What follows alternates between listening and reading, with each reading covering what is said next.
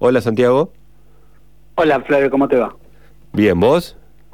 Bien, bien, todo bien. No falla nada, parece, por, ahora. Por ahora no. Estoy tocando madera, todo bien. bien. Bueno, muchas gracias por sumarte a Maldición Eterna y bueno, y por aceptar el desafío de elegir cinco libros indispensables que no son fáciles y bueno, el recorte siempre es muy difícil, ¿no? Totalmente, sí, sí, no voy a ser original con eso, a mí también. Me parece, como te han dicho seguramente otras, otros, es, sí, es difícil, ¿no? Elegir, siempre, por lo menos son cinco, porque a veces te dicen que elijas un libro, sí. y ahí ya es terrible, pero bueno, cinco es un poquito más. Y de hecho a veces permiten el juego eh, como hacer un recorrido, ¿no? Que tiene que ver por ahí con distintos factores, porque bueno, a veces ha pasado eh, que han elegido los últimos cinco que han leído, o los cinco primeros, o otros han leído cinco libros que han sido por ahí, que han marcado el recorrido de sus vidas. Bueno, siempre el criterio de selección tiene que ver por ahí con el momento en que uno mira la biblioteca y elige, ¿no? Totalmente, sí, sí. Eh, en mi caso, para serte absolutamente sincero, dije, bueno, eh, voy a decir los voy a anotar y a decirte los primeros cinco libros que me vengan a la cabeza sin reflexionar. Bien. Eh, porque dije, bueno, por algo vendrán y vinieron estos, entonces son los que te dije. Es, Ese fue el criterio. Bien, no, pero es un buen criterio, me parece, porque bueno, si son cinco libros que llegan así amigablemente, es por algo están, llegan esos cinco, ¿no? Claro, confía en eso, digo. confía en que por, algo estaban en, en ese rincón de la cabeza tan cercano, digamos. Bien. Bueno, ¿te, parece que los compartamos con los oyentes? Sí, dale, claro. Dale. Bueno, el recorrido de los cinco libros, vos me los enviaste, eh, ya los, ni bien terminemos, los oyentes van a, lo van a tener impresos para que los sumen a su biblioteca, pero me interesa que el recorrido los hagas vos, eh, que vayas eligiendo vos qué libro querés ir presentando, en qué orden lo querés presentar. Bueno, eh, el, orden este que te digo que me salió fue, el, el primero que me vino a la cabeza fue Crónicas Marcianas. Bien de Ray Bradbury. Eh, ¿Y qué te, digo uno y te hablo un poquito te digo todo junto? Sí, no, no, sí, sí, charlemos un poco, digamos. Eh... Ah, ok, ok. Eh, bueno, ese libro lo leí un montón de veces, Crónicas Marcianas, son cuentos eh, de tipo ciencia ficción, fantásticos, ¿no? Sí. Eh, bueno, un clásico. Y es un libro que yo lo leía en distintos momentos de la vida, por supuesto, más cerca de mi adolescencia, después un poco más grande, eh, joven, después más siendo padre, o sea, entonces uno, uno hace distintas lecturas de, de esos cuentos que permiten muchas lecturas, son muy permeables a, lecturas múltiples, porque son cuentos eh, en donde, digamos, es como una especie de, llegada del hombre a Marte y de conquista de esas tierras, eh, en las que parece bastante desorientada la raza humana tratando de hacer pie allá, eh, y pasan situaciones muy ambiguas y no, no, no terminamos de entender a veces muy bien si quiénes son los malos, quiénes son los buenos, eh, y es algo que a mí me gusta eso de la de, la lectura, de la literatura, encontrarme ante situaciones que no,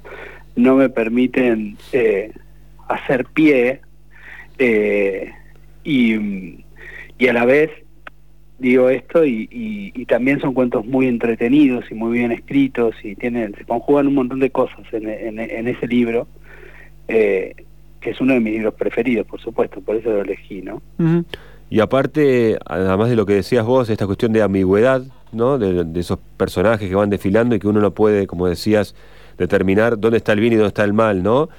También por momentos eh, es desolador el paisaje que se pinta y también los sentimientos de las personas que están allá, ¿no?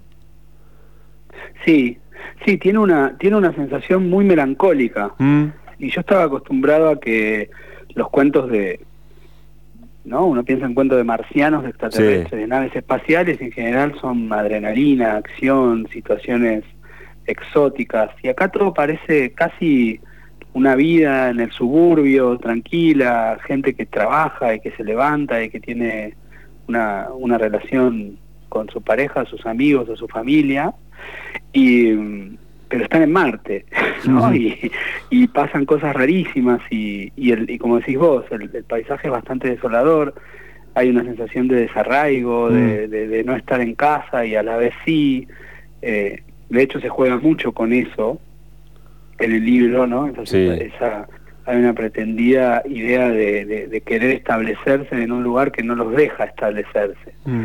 Y, y esa sensación, de formas distintas, yo creo que uno la puede, digamos, sirve, sirve como una especie de bastón eh, de compañía, ¿no? de ayuda para transitar algunos momentos de la vida, ¿no? Una vez, qué sé yo, en la, en la adolescencia uno está en esa situación en la que está a medias en su cuerpo, a medias en, el, en lo que le ofrece el mundo, no sabe muy bien si esa es, su casa o no es su casa. Eh, pasa eso, creo yo, también con las primeras experiencias eh, de vínculos afectivos que trascienden lo familiar y son, son profundos, ¿no? Con la formación de una propia familia, con, con la formación de un hogar, o sea, todo eso, los viajes mismos, ¿no? Viajes no necesariamente interplanetarios. Eh, trae, tiene, tiene mucho, eh, no sé, como muchas capas ese libro. Eh, y, y además, como te digo, ¿no? Eh, tiene eh, algo magistral de, de, de, Bradbury, que es que son cuentos y son cerrados y tienen sus historias y te ofrecen entretenimiento también, ¿no? No es solo un, un lugar a donde vas a ir a profundizar y a, a, a, ponerte a reflexionar sobre, sobre la existencia. También son entretenidos. Y lograr esa combinación es muy difícil para mí. Totalmente. La escritura, ¿no? A veces hay libros que son muy profundos pero también son aburridos y este no, este es divertido también, es entretenido. Eh, Bradbury en general es así. Pensando en esto que decías ahí hace un instante de sentirse como al medio, ¿sí? o sentirse pues, de una manera partido, eh, pienso, digamos, en el segundo libro que elegiste, y bueno, también es una sensación que atraviesa muchos de los cuentos del autor que elegiste, y también, bueno, estas cuestiones de, de reflexionar y ver qué onda, ¿no? Sí, sí, bueno, el segundo, el, segundo de los libros que, que te que elegí es el, los, bueno, puse cuentos completos de Kafka porque yo lo tengo publicado así, eh, porque bueno, Kafka en vida publicó muy poquito, en realidad, publicó algunos cuentos y demás, y después todo lo, lo que conocemos de su obra es póstumo y, bueno, la leyenda conocida es que si hubiera sido por él no hubiéramos conocido prácticamente nada porque había indicado que los que los quemaran, que los tiraran, ¿no? Eso, eso cuentan, pero bueno, los dejó suficientemente a resguardo como para que no lo, no, no, si no querían tomar decisión no la tomen, así que por suerte ahí están los libros. Perdón, estoy con un poco de tos porque arrastro todavía restos de una gripe, así que disculpas que todos no, no pasa nada. Eh, bueno, y estos cuentos, eh, por supuesto a mí me gustan las, novelas, todo. Kafka en sí es como un universo, ¿no? Él mismo eh, terminó transformándose en un adjetivo y es como lo kafkiano ya representa algo. Eh, siempre del orden de, ¿no? De, lo burocrático, de lo repetido, de lo ominoso, de lo extraño, de esas cosas opacas, oscuras a la, al entendimiento, pero que sin embargo tienen efectos, ¿no? Es como hay, hay, cosas que no conocemos y que sin embargo tienen un efecto sobre nosotros. Mm. Y de hecho esos efectos pueden ser determinantes para nuestra vida eh, y, no dependen de nosotros y no vamos a saber nunca por qué. Y, y bueno, en, en, sus cuentos despliega esta, estas cosas de ese, esa especie de misterio de la vida, pero, pero a la vez Kafka es para mí un autor con muchísimo humor, un humor retorcido, pero es un tipo que al aceptar eso del mundo, eh, escribe cuentos, historias, eh, que, que, ponen a jugar eso otra vez en situaciones que decide compartir eh, con otros, ¿no? con nosotros, lectores, y es lo opuesto a, ¿no? Si uno, si uno encuentra que el mundo no tiene sentido, puede, puede tomar decisiones muchísimo menos felices que las de escribir. Y él justamente escribe y, muchas veces se ve, se lo ve como un personaje torturado y, oscuro y, no era tan así en su vida, digamos, sí, por supuesto, tenía algunas cuestiones que lo hacían sufrir, como todos, eh, pero también tenía su, su, parte alegre y, en su literatura pasa lo mismo, mm. sus, sus cuentos hablan un poco sobre ese sinsentido, pero a la vez eh, aparecen monos parlantes o este, ratonas bailarinas y o sea es, es, todo un universo en el que las cosas eh, un poco grotescas y cómicas se juntan con las, las cuestiones más trágicas y oscuras ¿no? Pienso ahí lo que decías vos este dejo de ironía y si se quiere de, de humor muchas veces ante llevando situaciones que pueden ser trágicas o que uno movilice pero en definitiva también hay un dejo de humor en algunos desenlaces, como puede ser ante la ley, si se quiere, o un artista del hambre, ¿no? Totalmente, sí, sí, sí. Eh, ante la ley, bueno, es muy, es como una, una especie de microfábula, ¿no? muy, muy, conocida y eh, alguien que, que, que, pierde su oportunidad por no preguntar, digamos, ¿no? por no por no levantarse y decir perdón, este, te, enseña algo muy sencillo, eh, que yo realmente tomé de ese cuento eso, ¿no? Es como, eh, entre otras cosas, y eh, porque uno entra a los autores por autores, y yo creo que debo haber entrado a Kafka por Borges, mm. porque Borges estaba ahí, lo leía, te lo daban en el colegio, y qué sé yo, y, y creo que, a Borges fue uno de los primeros que yo leí o escuché que nombraba Kafka y, bueno, fui a leerlo. Eh, y de hecho creo que lo que nombraba era esto, esa, este, ante la ley, yo tengo ese recuerdo. Eh, pero sí, lo, ¿no? Aprendes a, a que hay... Es eso, ¿no? Hay, hay un gesto mínimo que uno puede hacer para intervenir en ese destino que parece fatal no está todo tan entregado a los demás en Kafka, ¿no? A lo mejor si mueves un, mueves un poquito algo, eh, algo pasa. Eh, entonces tiene, tiene un resto de, ¿cómo se llama?, de esperanza su literatura. Si uno decide rebelarse, ¿no? Hace el intento al menos. Tal cual, tal cual. Si uno se, se revela un poquito, ¿no? Sí, sí, sí, por eso. no demasiado. Nos manda la revolución, pero con un poquito de mover capaz pasa algo. ¿no? Un aleteo de una mariposa, ¿no? Algo por el estilo. Tal cual, esos gestos mínimos que por ahí eh, descolocan, ¿no? Al, al, siempre en siempre no, pero en muchos casos en Kafka hay una especie de bueno, ahora llamamos sistema, ¿no? Pero digo sistema en el sentido de, de, algo maquínico, reiterativo, armado, prefijado, una estructura que, que parece condicionar y vos eh, ahí sos un, un, ¿no? una pelota que está circulando en ese flipper, rebotando, pero bueno, a veces, de hecho hay, hay, hay cuentos, hay un cuento de Kafka en el que hay algunas unas especies de pelotas literalmente que, que, tienen autonomía y que empiezan a llenar el departamento de un hombre pero hay siempre un momento para el, surgimiento de lo individual, ¿no? de la autonomía. De hecho, si, si bien a, el protagonista del proceso no le va muy bien, tiene cierta determinación, ¿no? Lo mismo que el tipo que va al castillo, ellos quieren hacer algo, a veces se los comen las circunstancias, pero bueno, mientras tanto viven una vida propia. Tercer libro. Eh, sí. Acá se pone, un poco, se eh, pone un poco más espeso de alguna manera, ¿no? En el tercer libro sí, también en un punto, bueno, eh, sigue en esta línea de el humor y la y, y, la cosa medio truculenta, porque es Matadero 5, el libro de Kurt Vonnegut, que también, ¿no? Yo, tanto Bradbury como Kafka como Vonnegut, también me gusta todo lo que escribieron y todos esos autores que, que lo sentís, yo lo siento como, como, como compañeros, como amigos, como gente con la que estuve mucho tiempo de mi vida y sigo estando.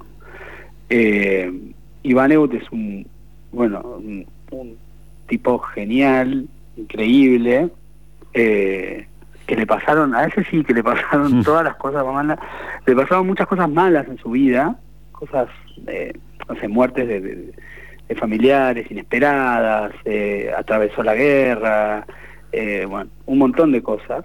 Y, y sin embargo era un tipo con una actitud muy, bueno, ácida, pero, pero con sentido del humor y positiva en un punto, ¿no? Eh, y el tipo, em, en este cuento, en, esta novela, Matadero 5, cuenta justamente, estaba en Dresden, en una ciudad alemana, eh, y había quedado atrapada ahí en el, en el momento en el que, una vez vencida Alemania, bueno, los aliados bombardeaban y bombardeaban las ciudades hasta, hasta desaparecerlas. Eh, y, y él queda ahí, atrapado bajo los escombros, ¿no? En su lugar. Y, eso era una experiencia real y muy traumática. Pero él transforma eso en una novela totalmente disparatada de ciencia ficción, eh, en la que hay complots alienígenas y un montón de cosas, eh, mezclado con esto que es algo que a él le pasó, lo que le costaba muchísimo hablar y, le costaba muchísimo expresar y recordar porque era espantoso, ¿no? Era salir a una ciudad y que estuviera eso, absolutamente diezmada con su gente y sus edificios y todo. Eh, y bueno, y él con eso hizo este libro que es una maravilla, es eh, te o sea, te reís con un libro en el que pasa eso, es rarísimo que, que eso pase pero está contando él y, y, además de reírte también ves la brutalidad del mundo expuesta.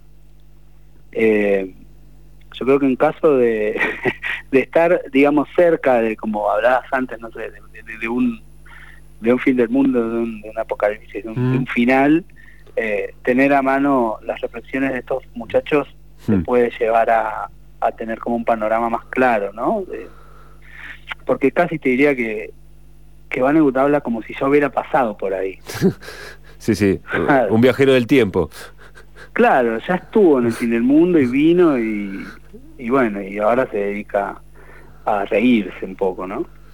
Eh, y a escribir y a entretenernos mm. eh, y, a, y, a, transmitirnos muchísima sabiduría. Es un tipo muy muy simple, pues no es, o sea, es, retorcido y rebuscado en sus argumentos, porque bueno, es un tipo que eh, se volcó más hacia el lado de la ciencia ficción por ahí, pero en realidad su, su, su modo de escribir y su modo de comunicar es muy, muy simple, su lenguaje, muy coloquial, muy ameno. Eh, te escribe como, como si te hablara, ¿no? Sí, sí. Bien, y de ahí nos vamos a Rusia, ¿no? Sí, Después eh, elegí Crimen y Castigo de Dostoyevsky, eh, que tiene, bueno, Dostoyevsky es más, qué sé yo, ¿no? Es más solemne todo en él, es un poco más, eh, parece más serio, no sé si, no, no, pero bueno, también. Eh, otro tipo con una vida bastante dura, Dostoyevsky. Sí.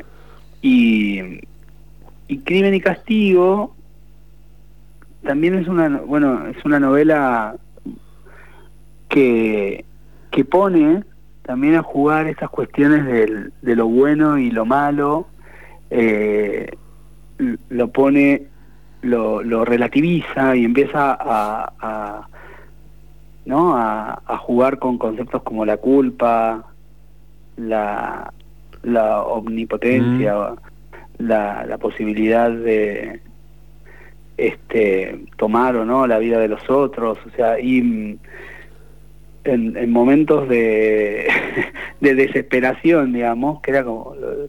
los rusos a veces escriben así, como si estuvieran desesperados todo el mm. tiempo y, y a la vez, ¿no? Como que están desesperados y, y, pero hacen siete páginas de una reflexión filosófica sobre esa sobre su propia desesperación eh, y, Crimen y Castigo es un libro que a mí me, me marcó mucho el, como lector. Cuando leí ese libro pensé que era como el mejor libro que iba a leer en mi vida, no no podía... Fue la, la primera vez que leía a Dostoyevsky, ¿no? Y no podía entender que alguien sea tan sabio y perfecto y decía, no, ¿cómo va a escribir así a alguien? No puede ser que esto entre en una persona. Eh, después leí Los Hermanos Karamazov y Los Demonios y etcétera, eh, y seguí pensando en lo mismo, pero eh, creo que es eso, leer Crimen y Castigo es como encontrarse con... Pasa con otro montón de libros a lo mejor, pero bueno, como decíamos, es una lista. Eh, digo, con, no sé, puede, puede ser con algún libro de Flaubert de Jane Austen o de muchos autores del siglo XIX, eh, que tienen un mundo adentro, ¿no? Y, a mí con Crimen y Castigo me pasó que eso, me abrió un, un, espectro de, lo humano que yo, yo pensaba que, digo, eh, estoy hablando, ¿no? De una persona... De, 15, 14 años que se encuentra frente a eso mm. y digo, bueno, está bueno el, ser humano, llega a este lugar. O sea, existe eh, este señor que me trajo en taxi que decía que había que matar a la gente, pero también existe Dostoyevsky, ¿no? Pertenecen como al mismo sistema de, ¿no? Hay un equilibrio universal. Exacto, exacto. Sí, y bueno, y ahí lo que tiene Crimen y Castigo además tiene un poco este del equilibrio y lo que decías, Santiago, eh, tiene que ver que bueno, es una novela que está muy profundamente arraigada desde los diálogos y lo que sucede con lo psicológico, ¿no? Sí, totalmente. Bueno, Dostoevsky es como es, es como el primer psicólogo de, que yo me acuerdo que bueno yo después leí mucho a Freud y Freud hablaba muchísimo de Dostoyevsky, hablaba mucho de los rusos, hablaba de muchos novelistas, de Tolstoy, qué sé yo. Y, y claro, esos tipos se dedicaban a, meterse adentro y adentro y adentro de la, de la psiquis y de la de, ¿no? de todos los recovecos del cerebro humano y, y son no sé, para mí es como mm. eso, ¿no? Como, como abrir el alma humana y meterse, eh, leer a, a Dostoyevsky. Bien. Y, este libro, Crimen y Castigo, se encarga de, meternos bien ahí, porque además tiene un conflicto eh, muy marcado, es como un cuento largo, ¿no? los otros por ahí son más gigantescas, uno de los hermanos Karamazov, los demonios. Eh, este no, y tiene a Raskolnikov, ese personaje muy de, identificación adolescente, que es como el primer malo con el que uno... Mm a veces está de acuerdo y a veces no. No, bueno, es un héroe. en otras novelas es más fácil identificarte con el personaje, porque bueno, es un héroe. Sí. Este no. Sí, sí. Ahí genera una primera contradicción desde la ambigüedad, ¿no? En uno.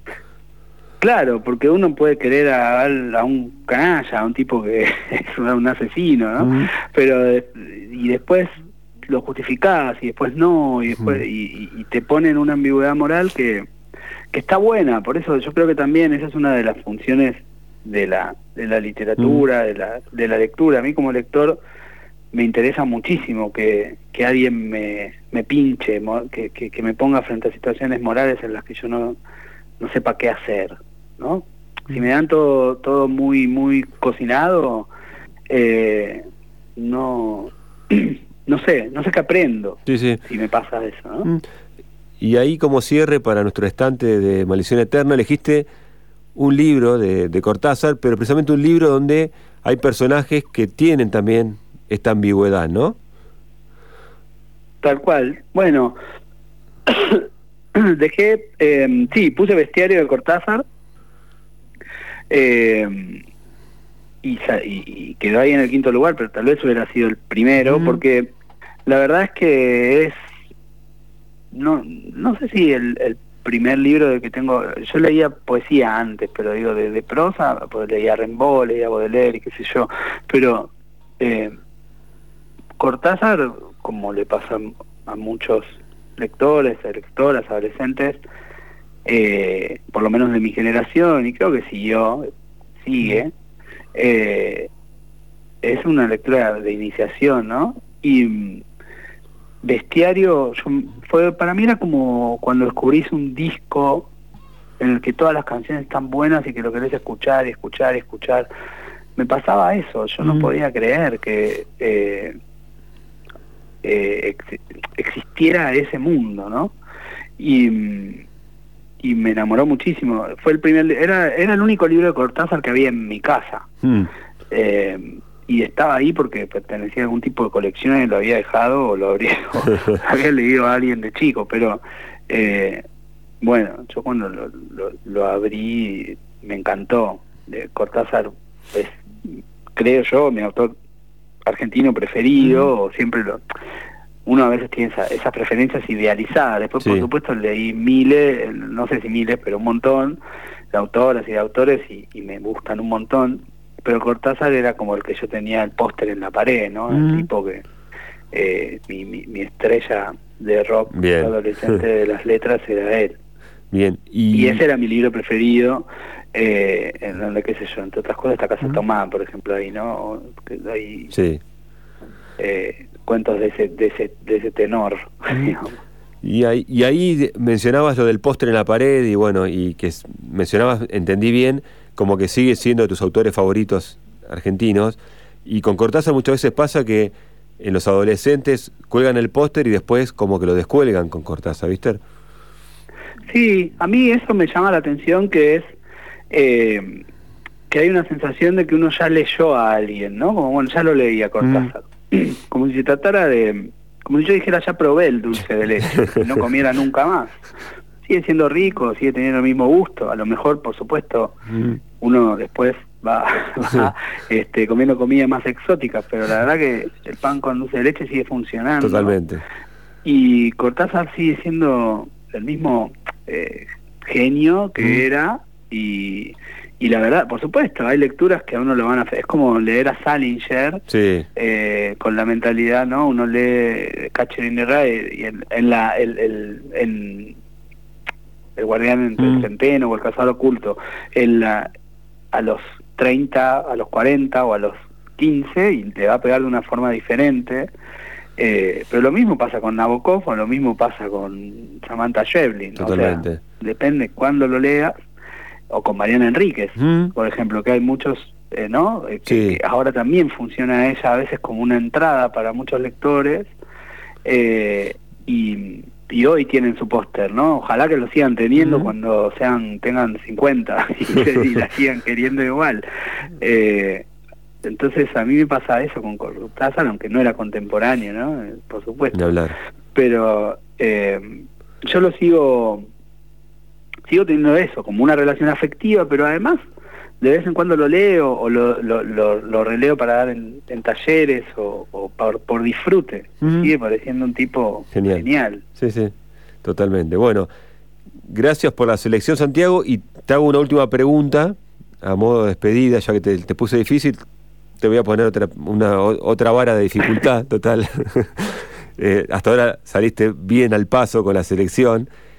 Y es eh, si te imaginas eh, un mundo o tu vida sin lectura, sin libros.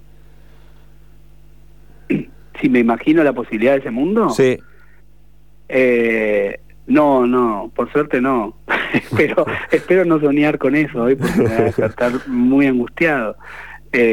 no, no, no, yo no, no, la verdad que yo siento una cosa que es, es un lugar común, pero bueno, yo siento que a mí la, la la lectura me salvó la vida de, y la, lectura y la escritura mm. me llevaron a, la posibilidad de, atravesar el mundo de una manera que eh, siento más eh, cómo decirlo más posible ¿no? Mm. que, sin, que sin eso no ojalá que no haya un mundo sin sin lectura, o que quede lejos. lejano. lejano, lejano. Bien. Más lejos que Marte, digamos. Bien, bien, bien. Cerramos con Crónicas Marcianas y ahora, además como todo tiene que ver con todo, vamos a después, ahora escuchar después a Bowie preguntándose si hay vida en Marte también, ¿no? Temazo. Así que bueno. Bueno, Santiago, muchas gracias por tu tiempo y por tu selección para Maldición Eterna. No, por favor, gracias a vos, Un abrazo grande. Chao, chao.